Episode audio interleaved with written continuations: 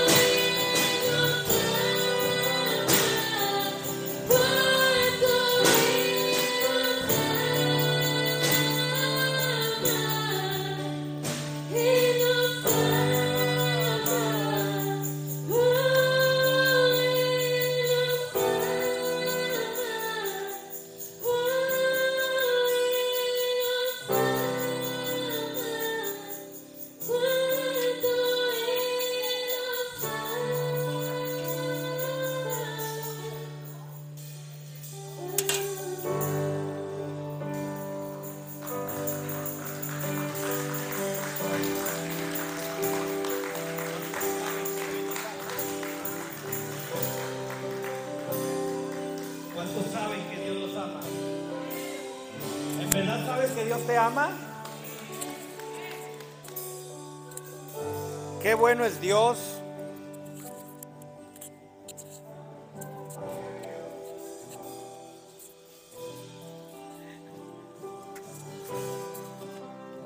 Ah, mejor. Amén, amén. ¿Están contentos? Dale un fuerte aplauso al Señor. Qué gusto verles, Dios les bendiga. ¿Por qué no sales de tu lugar? Saludas, saludas a dos, tres personas. Dile, estás en el mejor lugar. Te pudiste haber quedado en tu casa, pero estás en el mejor lugar. Y si Dios te ha traído hasta acá, es porque Él quiere tocar tu corazón. Amén. Amén. Salúdense, salúdense, Dios les bendiga, dale tu mejor sonrisa. Felicidades, preciosa. Que sigas cumpliendo 15 años más cada día. No, 15, 15, 15, 15. Les amo. ¿Saludaste a alguien nuevo este día? ¿Saludaste a alguien nuevo? ¿Le pediste su nombre? ¿Sabes cómo se llama? No, ¿verdad? Bueno, el próximo domingo hazlo. Amén. Gracias por ese que dijo amén.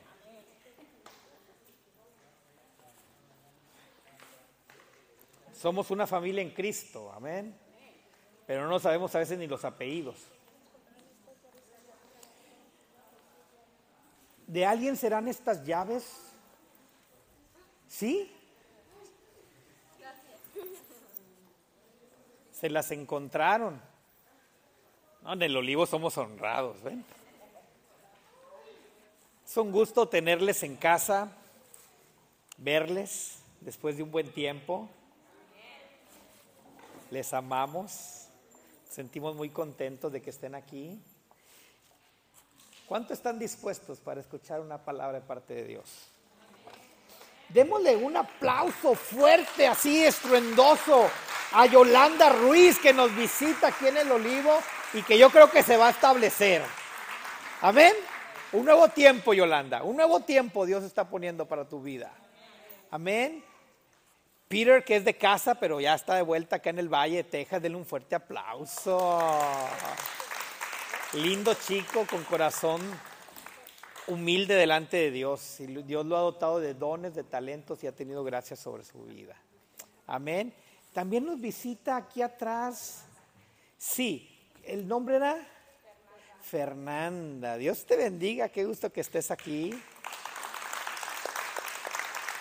Ayer tuvimos un tiempo padrísimo con, bueno, las mujeres, ¿verdad? Yo me la pasé allá poniendo luces. Pero las mujeres aquí tuvieron un tiempo bueno, ¿sí o no? A ver. A ver, ¿dónde están esas mujeres que vinieron ayer?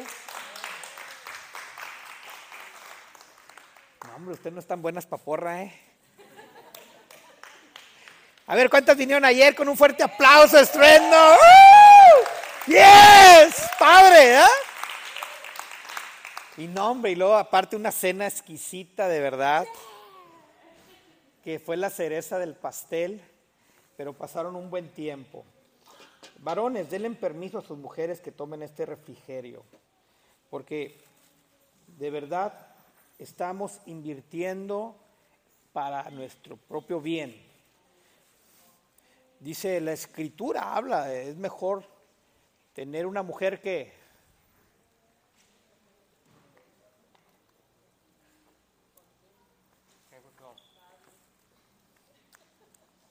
Pues por eso no tienes una casa estable, brother. ¿Necesitas leer la Biblia?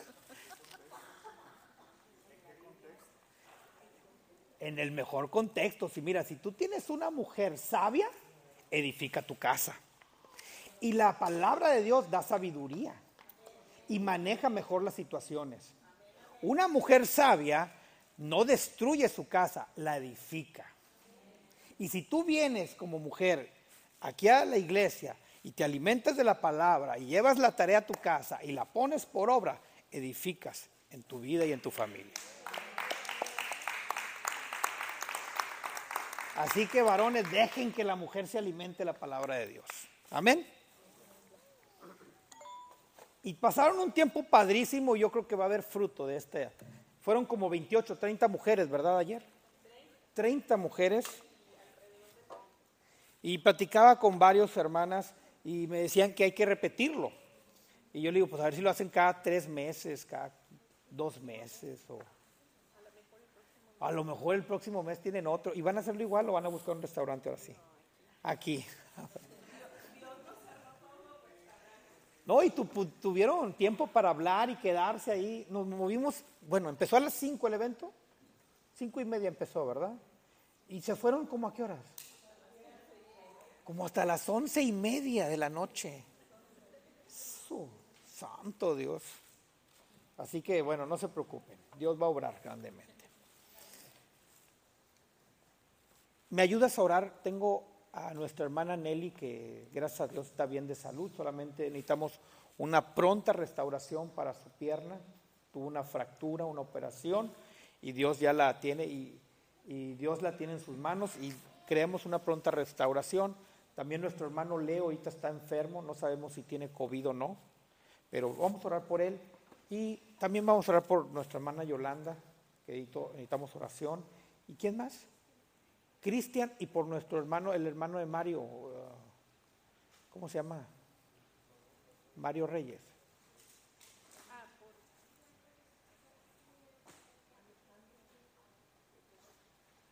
Alguien que se acuerde. Reyes Treto, ¿verdad? ¿Oramos? Quiero ponerles en primer lugar ahorita en, el, en, la, en la actividad del día. Inclina ahí tu, corazón y levanta una oración de fe que pueda mover montes. Amén. Padre, en el nombre de Jesús, ponemos a cada una de las personas que mencionamos, como a Nelly, como a Yolanda, como a Leo, como al hermano de Mario Reyes, Señor, que están pasando por situaciones difíciles, complicadas, pero no imposibles para ti. Para Cristian también declaramos, Señor, que este tiempo viene un tiempo nuevo para sus vidas, un tiempo de restauración, de sanidad, donde tu, poder se manifiesta poderosamente para darte gloria y honra a tu nombre, Señor. Así que no hay ninguna enfermedad que pueda detener el poder que hay en la sangre de Jesús, que rompe el yugo, que transforma vidas y que trae libertad al cautivo. En el nombre de Jesús, hoy declaramos son libres de esa enfermedad, de esa dolencia, de ese padecer y declaramos una pronta restauración, una pronta restauración y sanidad sobre sus vidas. En el nombre de Jesús. Amén. Y amén. Yes. ¿Cuántos han leído Filipenses 4:13? Y no te duermas esta mañana. Si, ves que estás a parpadear así como con sueño, ves, échate agua en la cara, tómate un vaso de té. Me dijeron que no dijera esa palabra, pero yo la... Pues ahí hay té, párate ahí, tómate un té fresco, relájate y vente y siéntate. Pero tómate, pon atención en cada versículo que vamos a leer hoy. Amén. ¿Cuántos han leído Filipenses 4:13? Muchos hasta lo tenemos ahí marcado, otros lo declaramos constantemente, otros hasta en el refrigerador, ¿no? ¿Y qué dice Filipenses 4:13? Todo lo puedo en Cristo que me fortalece. Y conmigo, todo.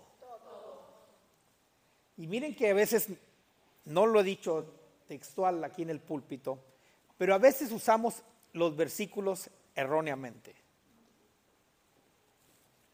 Di clock. Porque me gusta mucho usar Arturito de, de, ejemplo, ¿verdad? Cuando hay peso. Si yo pongo a Arturo a levantar 100 kilos, a lo mejor sí va a poder levantarlo. Pero si le pongo otros 150 kilos, otros 50 kilos, a lo mejor ya no va a poder levantarlos. Pero si le digo, oye, tú todo lo puedes en Cristo que te fortalece, ¿podrá? ¿Están seguros? ¿Quieren hacer la prueba?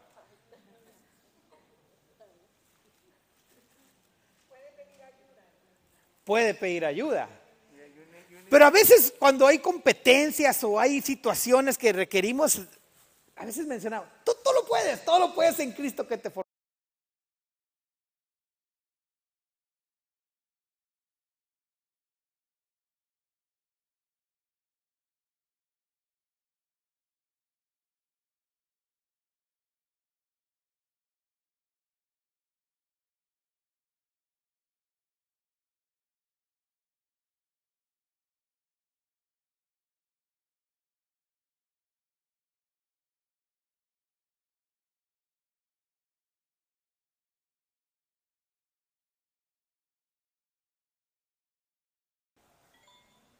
¿Qué estás viviendo que necesitas la fortaleza de Dios en tu vida?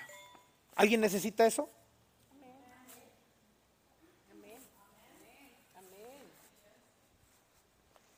Necesitamos la fortaleza de Dios en una área de nuestra vida. Y si tú lees el texto, te das a dar cuenta que prácticamente Pablo está hablando en un punto de economía. En esa parte de Filipenses 4. Pero él aún así está haciendo saber, todo lo puedo en Cristo que me fortalece. Muchas personas no llegamos o concretamos cosas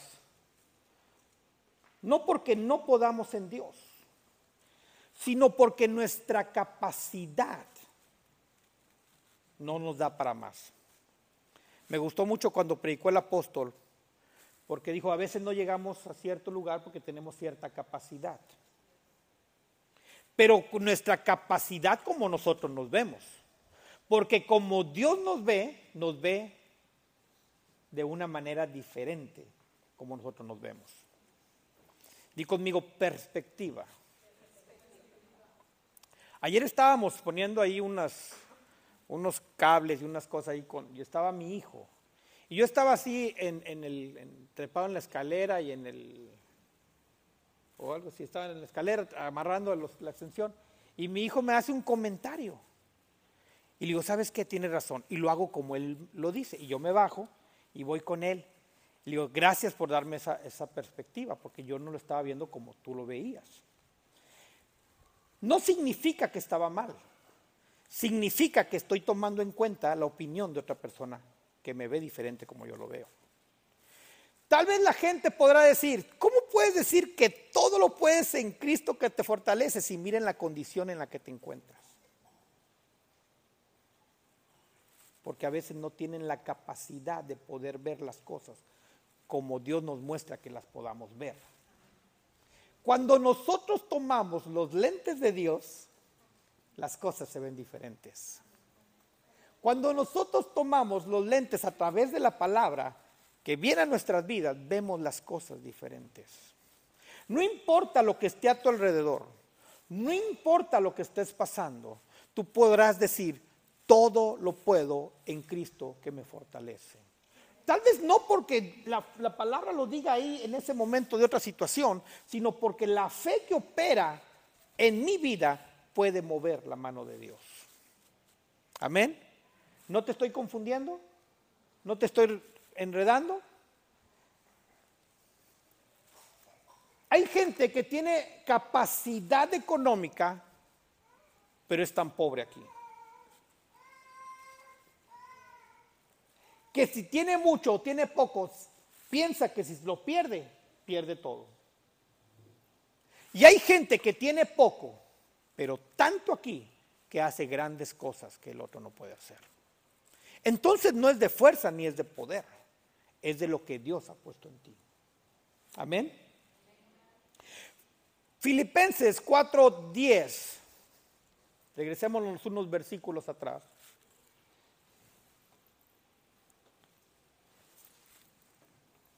Y, me, gustaría que lo leyéramos en la, en la TLA. Primero vamos a leer el versículo 13 para que tengas otra perspectiva. En la TLA, por favor. Versículo 13 en la TLA. Porque en la Reina Valera, el versículo 13 dice, todo lo puedo en Cristo que me fortalece. ¿No hay TLA? ¿Tú lo tienes, amor? Léelo, por favor, hay un micrófono.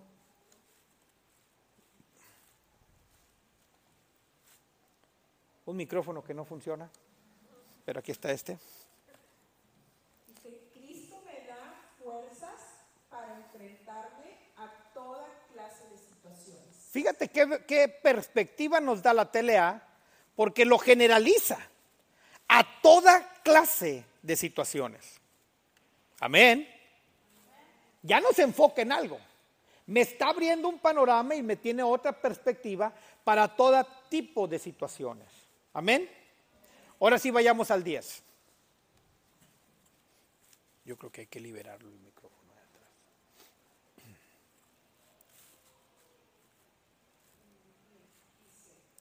Me alegro mucho que como hermanos en Cristo al fin hayan vuelto a pensar en mí. Yo estaba seguro de que no me había olvidado. Yo estaba seguro de que no me habían olvidado, solo que no habían tenido Fíjate cómo lo dice ahí. Yo sé que no me habían olvidado. ¿Qué pasa cuando a veces sientes que nadie te llama y nadie te busca?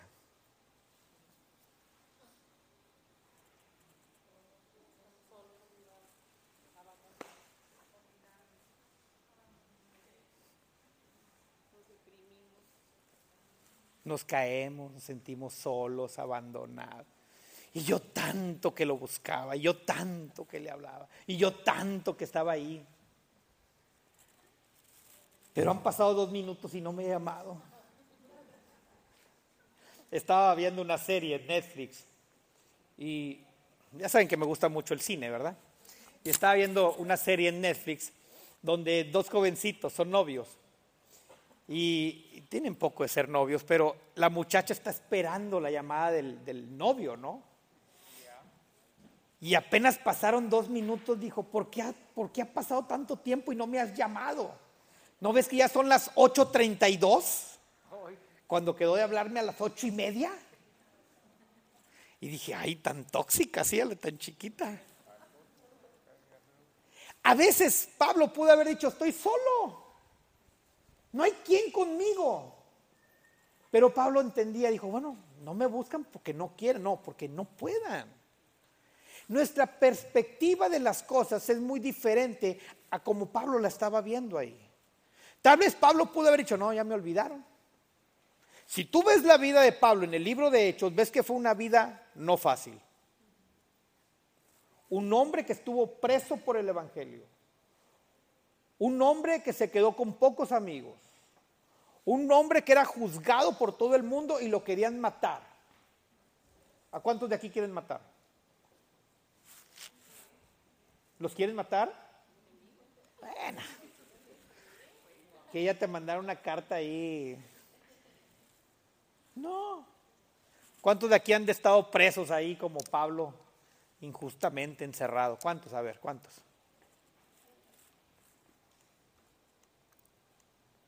Pablo estaba viviendo de verdad una crisis, una dificultad. Si tú lees, si te chutas el libro de Hechos, te vas a dar cuenta de la vida de Pablo. Pero Pablo sabía y entendía quién era él en Cristo. Y no importa la condición que él estaba viviendo, tal vez los problemas que pudo haber estado pasando no lo ahogaban. ¿Cuántos aquí los se han ahogado en un vaso con agua? Pensamos que el problema nos va a superar. Hace poco escuché un comentario que había oído anteriormente. Ah, pues de la hermana Rebeca, que un pastor le comentó, le dijo un día.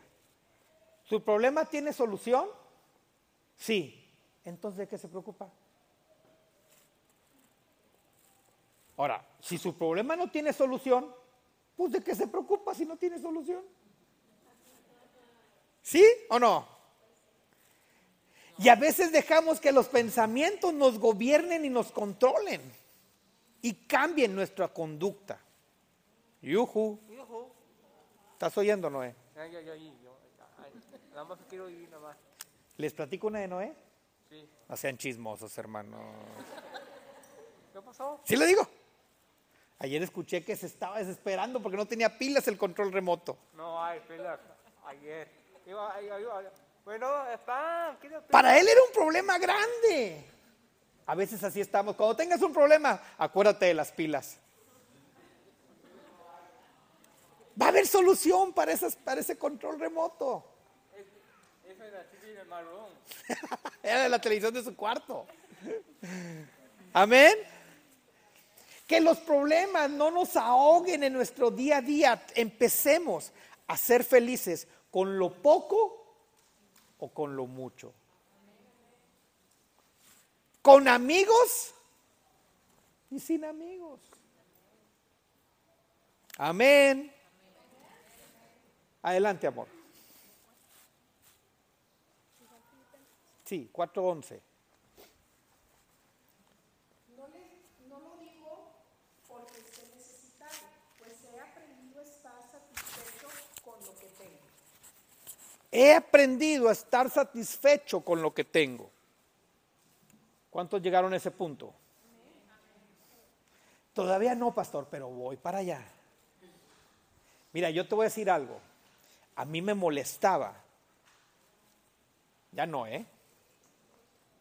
Ya no me molestaba. Cuando me servían poca comida.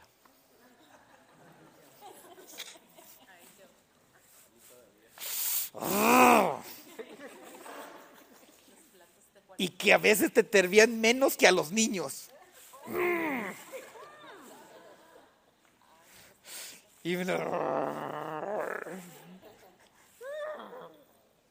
O que no hubiera tortillas para la comida. Al mexicano le puedes quitar todo, menos los frijoles y la tortilla. O el picante, ¿verdad? La salsa. Yo he aprendido a vivir sin salsa. Ah, amor. Ella no come nada de picante. La, la salsa cápsula le pica. Y aprendí a hacer mis salsas. Y me gusta, y Rosy ve, porque ahí Rosy trabaja con nosotros en el negocio, estamos juntos, almorzamos todos los días. Y pongo todos los días chiles toreados. Y, y le meto más. Pero también cuando no hay chile toreado, también me lo como. ¿Verdad? Aprendemos. Cuando uno empiece a conocer de Dios y a vivir en Dios, nuestra manera de pensar cambia. Nuestra manera de vivir es diferente. Pablo decía, en la escasez o en la abundancia. Amén. Oh, excelente. Siguiente, amor.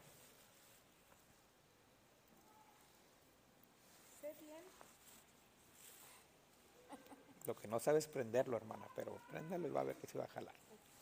Listo. sé bien lo que es vivir en la pobreza y también lo que es tener de todo. He aprendido a vivir con toda clase de circunstancias, ya sea que tenga mucho para comer o que pase hambre, ya sea que tenga de todo o que no tenga nada. ¿Te está picando ahí algo? A veces cuando no tenemos lo que queremos, nos sentimos frustrados. Y no hablo de que seamos, eh, ¿cómo se dice? Eh, cómodos o, ¿cómo se- otra palabra? Conformistas. Pues no lo logré, pues no lo logré. No me saqué el Loto, el Loto Texas este año, pues bueno, no me lo saqué. No, no, no, no sé si juega lotería o no, ¿va? Yo no juego. No voy a andar ahí soltándole el dólar al, al Estado más que lo que ya le doy. Sí sabías que la loto es de- del Estado, ¿ah? Ah, ok. A los que no sabían, le estás dando más dinero al Estado. A esos que no les gusta pagar impuestos. Y resulta que... ¿Qué te estaba diciendo? Ah, no es malo ser, no, no, no digo que no seas, que seas conformista, no, no, no, para nada, no seas conformista. Siempre tenemos que luchar por encontrar algo mejor. Esto es- no hablo de esposas, ya tienes una, quédate con ella. No, no, no hablo de eso. Hablo de que tu vida tiene que ser mejor, que no te conformes a como tú eres, sino que tienes que ser mejor cada día. Amén. ¿Qué le inculcas a tus hijos? ¿No les inculcas que seas mejor estudiante? ¿Y por qué nosotros no podemos ser mejores personas? Mm. Nomás a los niños. Sí, pues como no te dicen nada. Cuando creces ya no le dices lo mismo. O a lo mejor sí, pero no de la misma manera como se lo decías. Pero sí inculcamos a nuestras nuevas generaciones a que sean diferentes aún que nosotros mismos. ¿Sí o no? Aquí no se le ha de decir, no seas como tu papá. ¿A quién se le ha salido? A todos. Porque queremos ser mejores y hacer mejores nuestras próximas generaciones. Pero ¿por qué no decimos, no seas como yo? Porque sabes que te vas a apuntar con el dedo y te van a juzgar.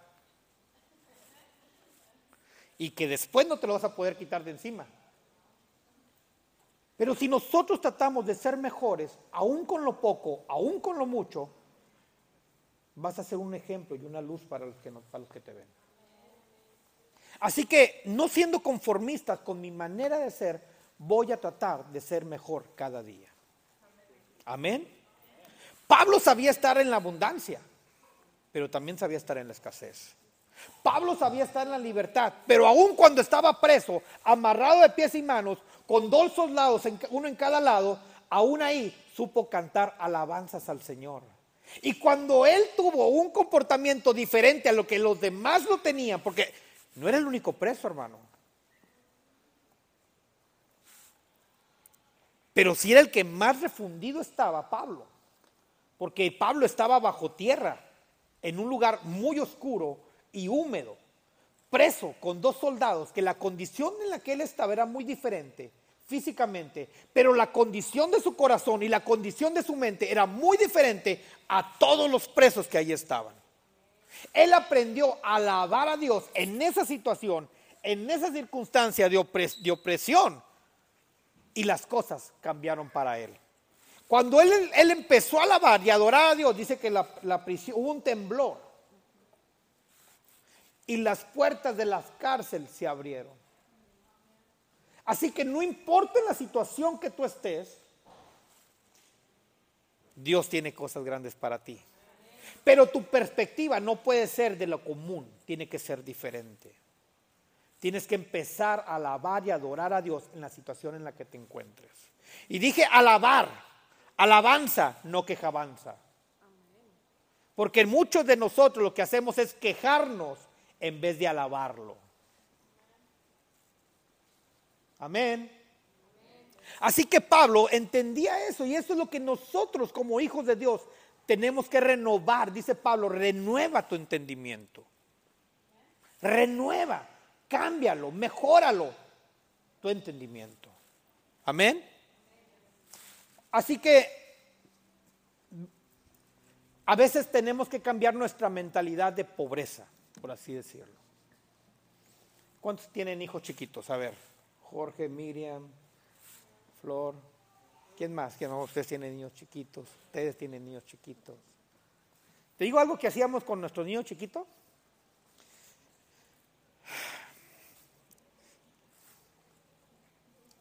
Cuando íbamos a la zapatería y le comprábamos zapatos, a veces le medíamos ahí el, el dedo, ¿no? ¿Sí lo han hecho? y dice, y, ah, este le queda bien. Pero si este le queda bien, medio número más grande le va a quedar mejor, porque va a crecer.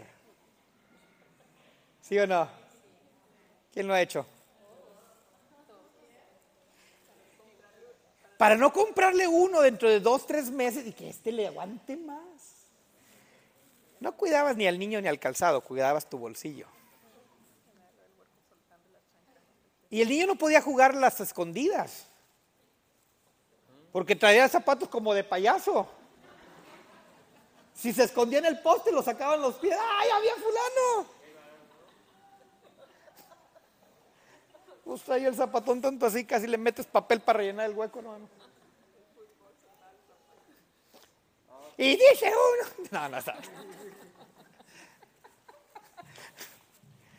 Porque decías, ay, para que le dure más tiempo.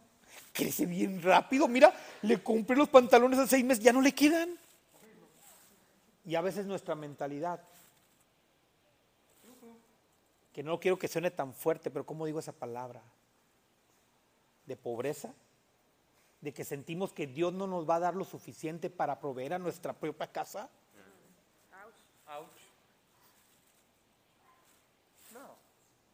Hermanos, a veces aún en las cosas tan simples. Ay, le voy a guardar el pantaloncito a mi hijo para cuando venga su hermano se lo ponga a su hermano. Ya está parchado aquí, parchado atrás el pantalón, anduvo jugando canicas de rodillas. ¿Eh? No, Lucas no. De rodillas, canicas. Y a veces esa mentalidad, hermanos, se las pasamos a nuestros hijos y los hijos a nuestros hijos. Y indirectamente estamos diciendo, Dios no me va a poder proveer para el siguiente trimestre. ¿Sí o no? Ay, es que viene el hermanito, mire, él, tiene ya ocho años, me dejó este pantalón, se lo voy a dejar para cuando venga este que ya está aquí. Ocho años va a se va a empolillar ese pantalón ahí. Cuando lo va a sacar le va a hacer así, va a salir, se va a deshacer. ¿Y sabes que a veces somos así más los latinos? ¿Qué hace el americano? Lo dona, ni siquiera lo vende, ¿eh? La- las ventas de garage son de los latinoamericanos. El americano va y lo echa ahí al buzón ese que tienen ahí en las... ¿A alguien le va a servir? Pero a veces agarramos las culturas y las pasamos y las pasamos y no nos renovamos. Ay, Señor, ¿me salí de tema o qué? O no era para esta iglesia, este, mejor. No aprendemos de lo que Dios tiene para nosotros y limitamos la provisión de Dios. Pero ¿sabes por qué creo que, que nos pasa eso? Porque no lo somos fieles a Dios. Y como sabemos que no le somos fieles a Dios, sabemos que a lo mejor no nos puede dar lo que nos, nos toca. Ayer mi esposa tuvo una dinámica con las mujeres de sembrar una semillita, ¿verdad? La sembraron. ¿Y la sembraste por sembrar? ¿Por cumplir? ¿O porque realmente estás creyendo que algo va a pasar con esa semilla? Me, me gustó tanto un testimonio de una mujer que, que estaba con la semilla y ahí en su mano la semilla se abrió. Tronó, dice que tronó, ¿verdad? Dijo, y tronó la semilla, se abrió la semilla. Ahí en mi mano lo pude ver. Es la fe, mi hermano. Pero a veces nos limitamos tanto y limitamos a Dios que no vemos las cosas. A lo mejor pudo haber pasado un pensamiento, ay, ¿para qué voy y la siembro? Lo mismo da echarla ahí que en el pantalón. Ahí le va a caer agua cuando la meta a lavar de perdido. Pero los actos de fe que tú haces o lo cómo te comportas hace que cambien las cosas. Hace tiempo les comenté de un hombre que iba caminando porque se quedó ponchado en la carretera y a lo lejos vio una luz. Yo creo que estaba pre- de una de mis primeras prédicas. Y ese hombre en el camino dijo, no, está bien lejos, a ver si hay alguien allá que me ayude con un gato para cambiar aquí la llanta. Y se fue caminando y en el camino, en el caminar se dio cuenta y dijo, ay, a lo mejor y no hay nadie quien me ayude. A lo mejor si llego y, y no tienen gato. O a lo mejor si y empezó a ver todos los problemas, todo le en contra.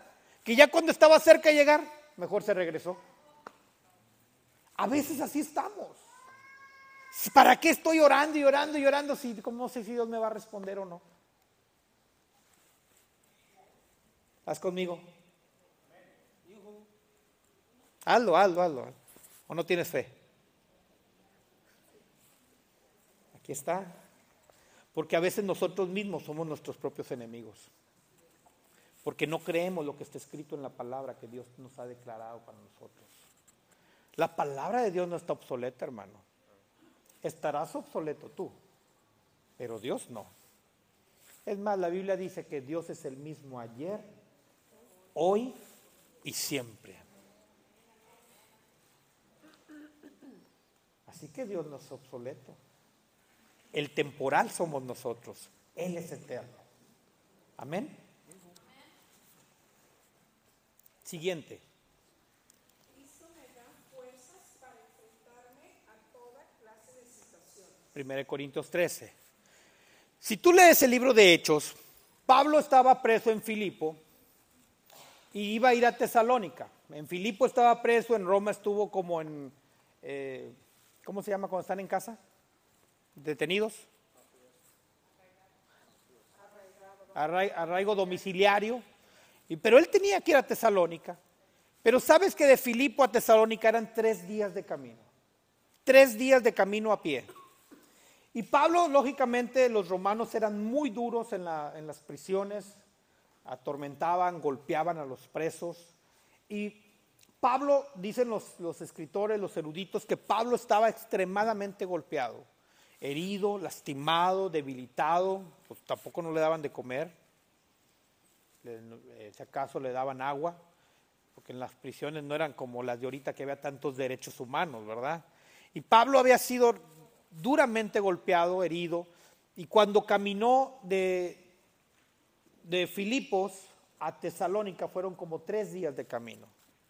Y él pudo haber en todo ese tiempo de camino, dijo, ¿para qué voy? Miren cómo estoy, la condición en la que me encuentro. Realmente no necesito ir, necesito que ellos vengan a mí.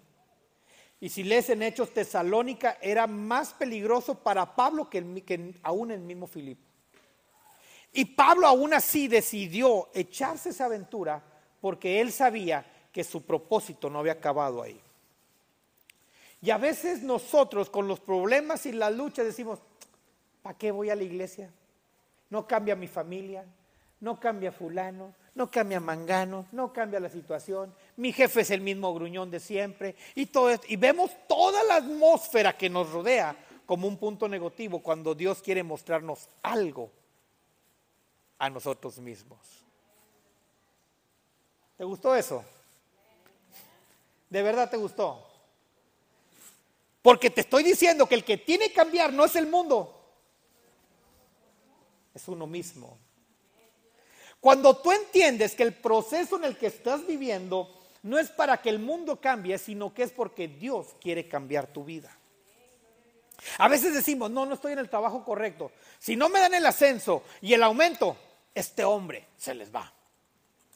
Y a ver cómo le hace. ¿Sabes que a veces yo pensaba así en Pemex? Y en las empresas federales no somos más que un número, ¿verdad? Yo me acuerdo en Pemex, yo era el 31, 25, 34. Imagínate, era mi ficha, 31, 25, 34. O sea que el 31 3123 había antes que yo. No más. Total, si yo me iba, no me pasaba nada. Y a veces nos sentimos tan indispensables y orgullosos y altivos que si no me dan el aumento, no me dan el puesto, busco otro departamento, busco otro. Dios te está tratando conmigo. Y si Dios no me lo da es por algo, porque Dios quiere seguir tratando conmigo. No con el mundo, es contigo mismo. Y cuando la gente vea el cambio en ti, el mundo va a estar interesado en quién te está transformando.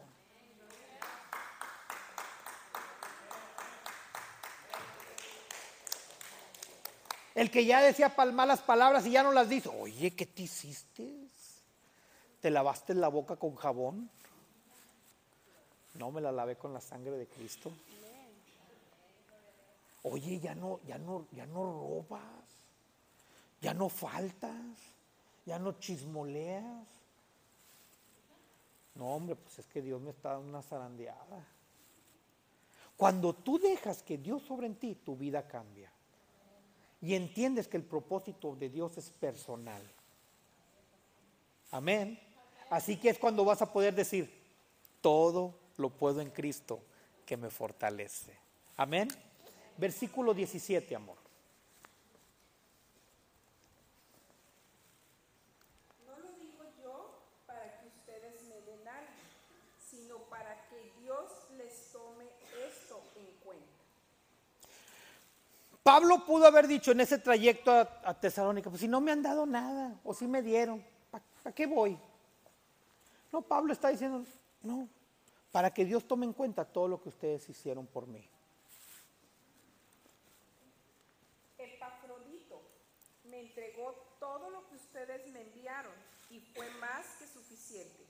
La ayuda de ustedes fue tan agradable como el suave aroma de las ofrendas que Dios acepta con agrado. Por eso, de sus riquezas maravillosas, mi Dios les dará por medio de Jesucristo todo lo que les haga falta. Ahí. A veces nosotros cerramos nuestra mano o nuestra vida para darle a Dios lo que le corresponde. No hablo de dinero, ¿eh? hablo de tiempo. A veces a Dios no le damos ni las primeras horas del día cuando Él nos regala 24 horas. ¿Sí o no? Ojo, porque a veces nosotros somos egoístas con el que nos bendice. Nosotros, que nosotros debemos de tener un corazón agradecido con Dios, le cerramos la mano a Dios para darle a Él. No hablo de diezmos de ofrenda, eso se va a encargar el hermano Adán. Pero a veces necesitamos ayudar y no queremos. A veces sabemos que tenemos que hacer algo y no lo hacemos. Pablo entendía, fíjense, la gente que bendijo a Pablo no era porque estaba en abundancia. Porque la gente que bendijo a Pablo no a veces estaban en abundancia. Si lees la Biblia te das cuenta que había, había necesidad y tenían más necesidad de ellos que el mismo Pablo. Pero Pablo, ellos entendían que el bendecir, el dar a alguien lo que Dios había hecho con ellos, traía una bendición. Y Pablo sabía que aunque no a veces no recibía, aún bendecía. Nosotros, nuestra vida tiene que ser un canal de bendición para otros. Y nosotros tenemos que tener contentamiento con lo poco, con lo mucho que tenemos. Voltea a alguien y dile, Dios te quiere bendecir. Y ahora yo te voy a decir, ¿tú qué vas a hacer por Dios? Dilo. No, dile, ¿tú qué vas a hacer por Dios?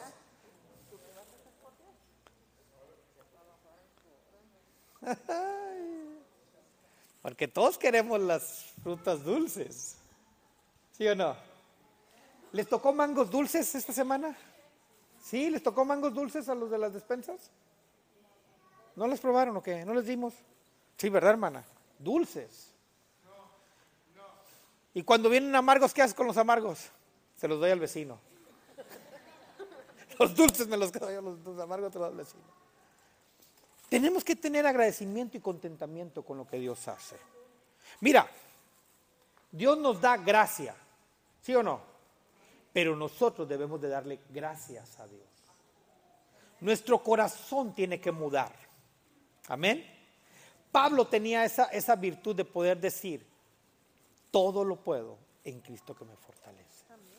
Ayer las mujeres tuvieron una dinámica tan hermosa, unas maletas de viaje, de moverse, de regresar y transformar cosas que quedaron mal en el pasado. Pero fíjate algo bien impresionante. Y esto, esto, esto no sé si te lo dijeron o no, porque no supe todo lo, lo que pasó, toda la película. Pero cuando uno hace maletas, la mayoría de las veces es para viajar, no para quedarte en otro lugar. ¿Cierto?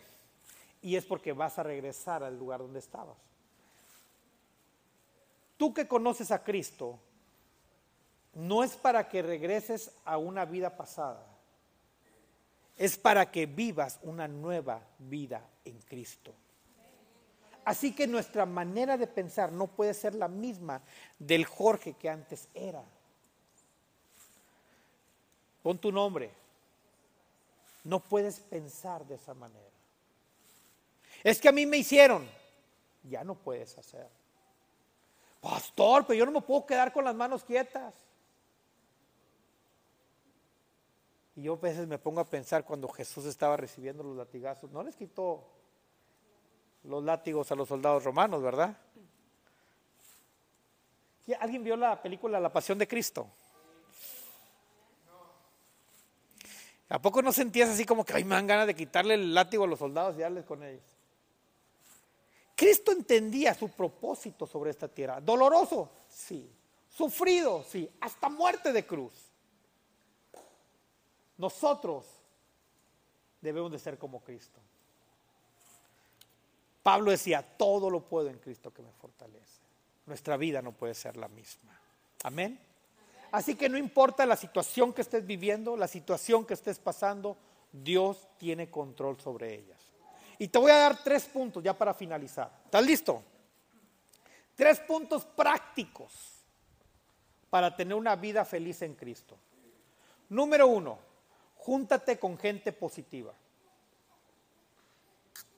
En la, escuela, cuando era niño, tenía un amigo eh, súper mega amigo, súper mega amigo. Teníamos 7, 8 años, 10 años.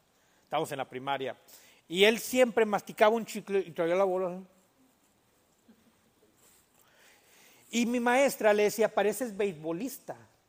Y él, mi amigo dijo, ¿cómo beisbolista? Yo ni juego béisbol, dijo él. Dijo, no, por la bola que traes aquí de chicle, ellos mastican tabaco, los beisbolistas, ¿verdad? Y si tú traes una bola como si fuera de tabaco, pero es de chicle, de verdad comía bastante chicle, masticaba mucho chicle. Y una vez, él recuerdo que no traía sus, sus chicles, más que uno, y ese chicle se lo metió a la boca y la maestra ya cansada le dijo, ya no puedes meter chicles a la clase. Así que me tiras ese chicle. Y él agarró el chicle y lo metió en el papelito y se lo guardó en la bolsa, mientras iba como que, como que iba a tirarlo. Y regresó con el chicle en la, en la bolsa. Cuando terminó la clase, salimos al recreo, sacó el chicle y empezó a masticar chicle. Y me juntaba tanto con él que ¿quién crees que andaba masticando chicle después? Y no solamente masticaba chicle, sino que ya traíamos nuestros montones de chicle. Y parece que no, pero cuando tú tienes una relación tan cercana con alguien, te impregna su esencia. ¿Sabías? Adelante, bienvenidas. Y cuando te, es más como el perfume, ¿sí o no? Cuando tú te acercas tanto a una persona que trae un perfume tan fuerte, el aroma se impregna en ti. Y luego, ¿qué pasa? Oye, hueles a fulanito. Ah, pues si es que andaba con él en su camioneta o en su carro. Y entonces ese aroma o esa manera de vivir se impregna en ti. Por eso el primer consejo que te doy, júntate con gente positiva, que ve la dificultad como un lugar de oportunidad. Mira, hay gente que ve la lumbre y la quiere apagar, ¿sí o no? Pero hay gente que ve lumbre y quiere hacer carne asada. Yo soy uno de esos. Invítenme. Tú haz lumbre y yo llego con lo demás. Hay uno que le dicen el bombero porque nomás ve humo y se acerca. Pero, de verdad, cuando tú te juntas con gente positiva, tu manera de pensar cambia. Cuando te juntas con gente que nomás se está quejando, al rato te vas a hacer igual de quejumbroso. Ay, este gobierno que tenemos ahora. Mira la gasolina. Ándale, ¿ya ves? ¿Por qué votabas por él? Si hubiera estado el otro, hubiera estado igual. ¿O no es cierto? O peor. Si estuviéramos en México, ese cabecita blanca ya echó a perder el país. Llevan 70 años y no se lo han acabado. Pero a veces nos juntamos con gente así o escuchamos tan gente así que al rato te haces igual.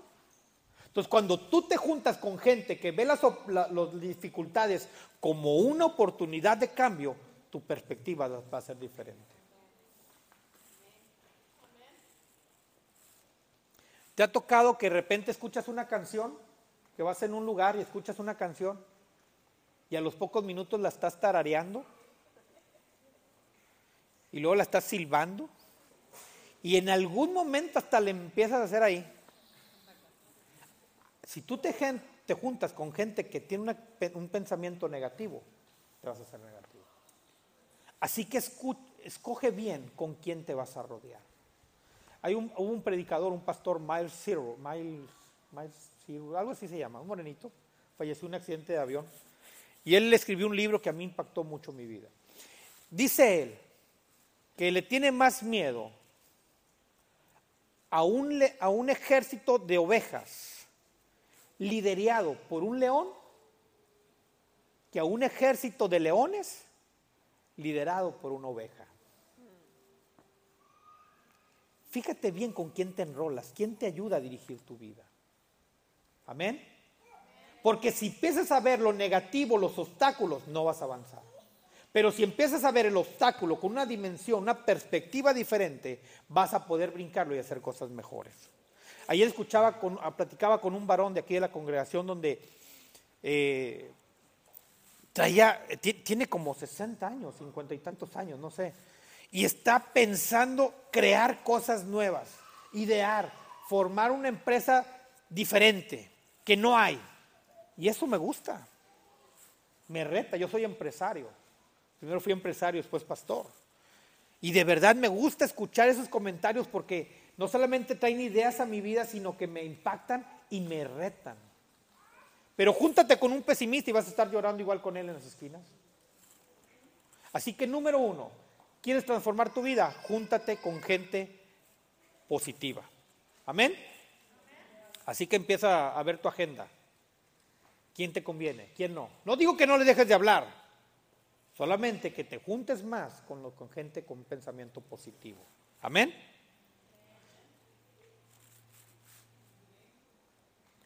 Número dos, si vas a cambiar tu manera de pensar, cambia tu manera de hablar. Y esto es lo difícil, hermanos. Porque hay veces que nosotros traemos una palabra tan arraigada que a veces nos cuesta trabajo de soltarla. Pero cuando tú cambias tu manera de hablar, cosas poderosas suceden sobre tu vida. Dice la escritura que en la boca está el poder de la vida y la muerte. Cuando tu manera de hablar empieza a cambiar de una manera positiva, las cosas suceden. Hay un dicho que hay en las iglesias, y no sé si quién lo ha escuchado.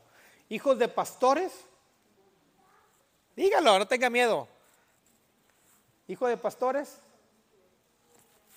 los peores. Ah, es un dicho. Pero ¿sabes cuál es la, versión el olivo? Hijos de pastores, los mejores. No importa lo que se diga ya. No importa lo que esté. Yo sé que hay una promesa sobre mi familia, sobre mi casa, sobre tu vida hay una promesa. Así que tú tienes que decretar cosas diferentes.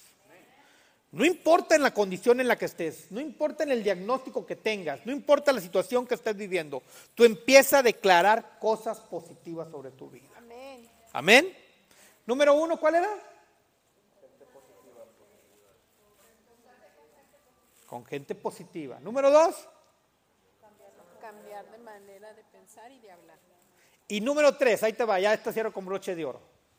Memoriza la palabra. Porque cuando venga una situación difícil, tú vas a tener los recursos necesarios para poder hablar lo que Dios ha dicho para tu vida. Diga el, débil, fuerte. Diga el pobre. Amén. Cuando tú memorizas la palabra, cosas poderosas cambian.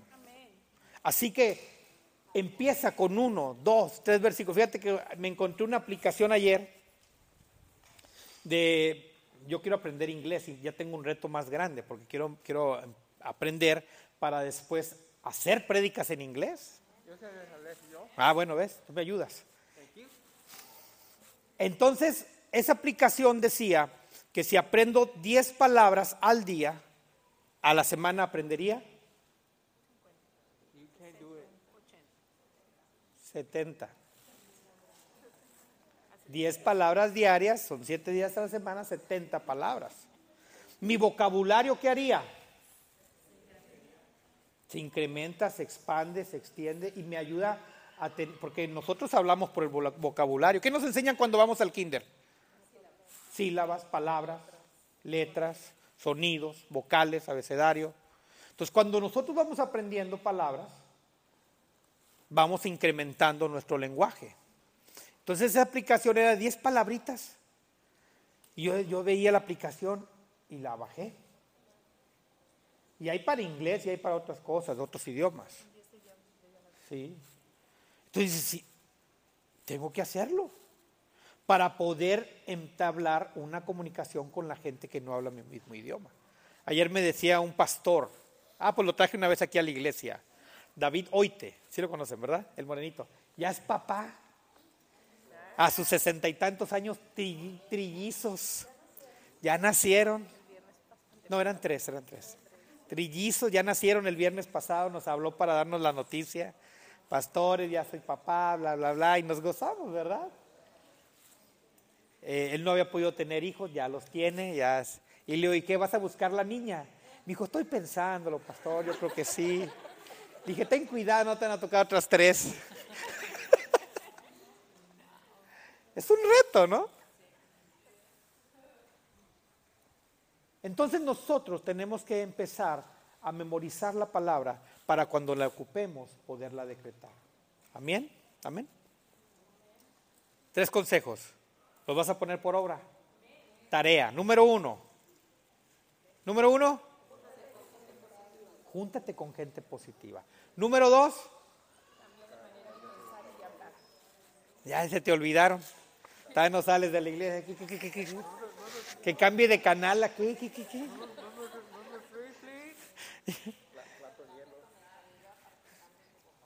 Exacto. Número tres. Iglesia. Memorizar la palabra. Amén. Ponte de pie. Y entonces todo lo vas a poder en Cristo que te fortalece. Amén. ¿Estás contento? ¿Estás contento? Es un reto. Cuando se te vaya a salir el lagartijo, ¡uy! Si estás tu esposa o esposo cerca de él, de ella, písale el callo. No, a lo mejor lo hice más fuerte, ¿no?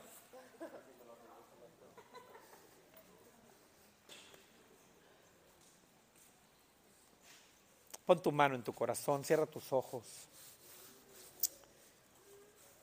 y dile, Señor, gracias por tu palabra. Quiero aprender a vivir de una manera diferente, dejando de ser ese viejo hombre o esa vieja mujer, según tu caso. No puedo vivir como era antes. Hoy tengo que cambiar mi entorno, la atmósfera en la que me muevo. Puede ser inocente a mis ojos, pero a tus ojos a veces no es agradable. Así que Señor, rodéame de gente que me catapunten a otros niveles, que me lleven a niveles de crecimiento y no de estancamiento.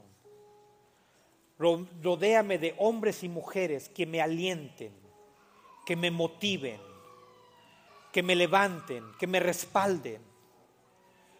Que aun si llego a caer, si llego a tropezar, no me juzguen, sino que estén dispuestos a bajarse, a agacharse por mí y levantarme. Rodéame de esos hombres y de esas mujeres, amigos en verdad, hermanos en Cristo, que cuiden y velen por mi vida, a no desanimarme, a no desalentarme, sino a seguir avanzando, Dios. Ayúdame, Señor, a poner el querer como el hacer en mi vida, a poder pensar de una manera diferente, a poder hablar con palabras de bendición y no de maldición. Palabras que motivan, que bendicen, que glorifican y no que humillan, que lastiman y que dejan marca. Tal vez la situación que esté viviendo, tal vez el entorno donde fui formado no fue el mejor, pero hoy quiero estar formado por tu mano y bajo tu brazo, Dios. Que aún en las situaciones, por más difíciles que se vean, yo tengo una palabra de cambio para esa situación. Que aunque el diagnóstico se vea negro, negativo, tú tienes palabras poderosas para mi vida.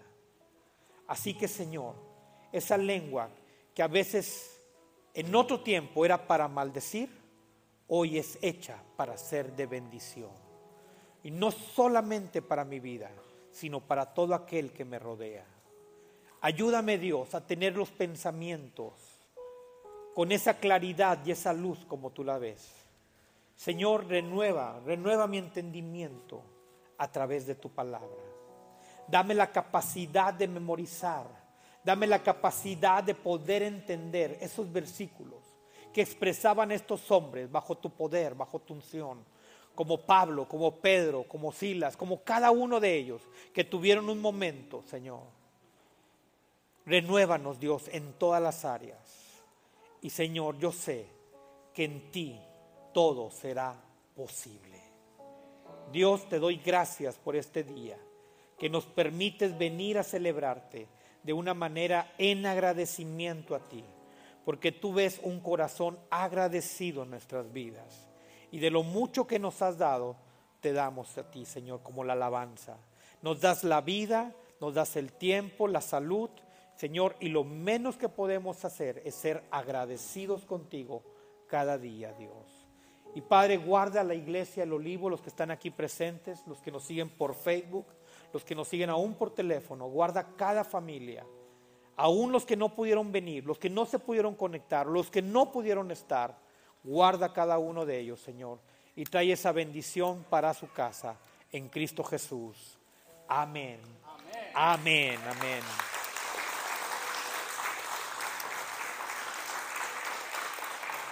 Wow. ¿Te gozaste? Amén. Toma tu lugar.